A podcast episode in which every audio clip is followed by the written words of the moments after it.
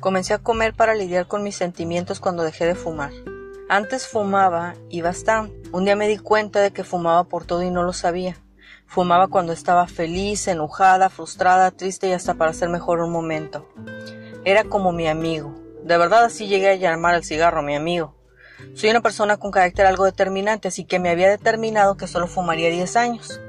Y cuando fue el año número 11 me di cuenta que eso estaba fuera de mi control y no iba a pelear para dejar de fumar, puesto que yo siempre sentí que me ayudaba a lidiar con ciertas situaciones. Al final esa idea estaba completamente equivocada, no solo eso, sino que me perjudicó, pero este no es el tema. Lo que quiero decir es que cuando dejé de fumar sin darme cuenta comencé a comer y ahora comía cuando estaba feliz, cuando estaba triste y hasta para hacer mejor un momento.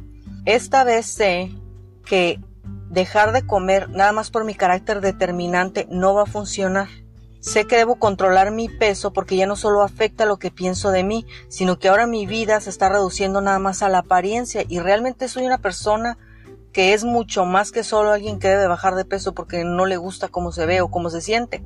Quiero decir, la comida es el medio más común para lidiar con los sentimientos negativos, nos ayuda a soportar aquellos momentos de incomodidad y pasar un mejor momento, pero hay un límite donde ya comienza a perjudicarnos.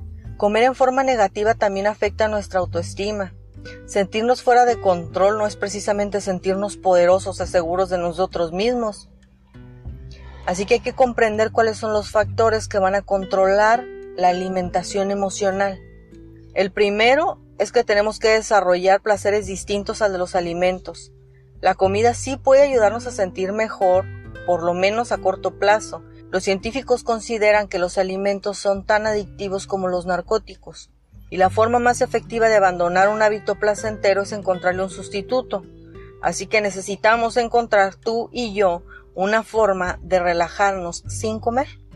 La segunda, hay que bajarle la velocidad, la verdad. Tenemos que masticar más la comida, ralentizar nuestro proceso. Hay que concentrarnos en la sensación, en el gusto de cada bocado, al final vamos a haber comido menos y vamos a haber disfrutado más la comida. La tercera es aprender nuestros puntos de activación. Puede ser que lleguemos a casa de un día largo y difícil o tal vez recurrimos a la comida cuando estamos aburridos. ¿Cómo haces tú?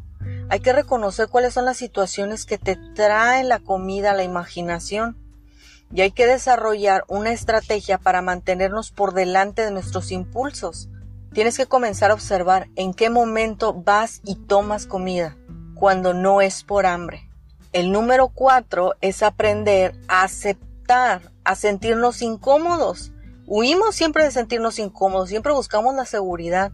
Realmente yo veo que las generaciones anteriores, tal vez las personas que ahora tienen unos 60, 70 años suelen tener más tolerancia, más tolerancia a la frustración. Y me doy cuenta que las generaciones más jóvenes eh, tienen muy poca tolerancia a la frustración.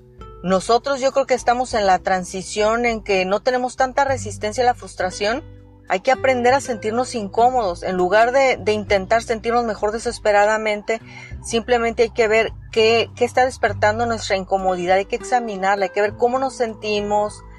Si podemos observarla de forma objetiva, sin sentimientos, sin, sin desesperación, hay que tomar en cuenta que las emociones son solo una colección de sustancias químicas que producen sensaciones físicas. Las emociones son solo sensaciones físicas. No tenemos que hacer nada al respecto. El número 5 es que hay que ser más conscientes. A veces nos sentamos frente a la televisión o a la computadora y ahí nos agarramos comiendo sin darnos cuenta. La próxima vez pregúntate por qué estoy comiendo esto tengo hambre, estoy tratando de lidiar con algo, estoy buscando relajarme. No puedes vivir toda tu vida huyendo de las cosas que no te gustan, porque al final tu vida queda reducida. Hay que aprender a sentirnos incómodos, hay que aprender a estar conscientes de lo que nos sucede y hay que aprender a desarrollar resistencia. Tenemos que poder alcanzar el sueño de una mejor vida. El número 6 es amar nuestro cuerpo. Si no te gusta tu cuerpo, es mucho más probable que lo maltrates por comer en exceso. Piensa en todas las cosas únicas o sorprendentes que puedes hacer con tu cuerpo. El número 7 es llenarse de comida saludable. Realmente tienes que hacer un esfuerzo. Hay un punto donde la vida ya son esfuerzos. Y el número 8 es dormir lo suficiente. Así que también comer es una respuesta a la falta de energía. Nos vemos la próxima.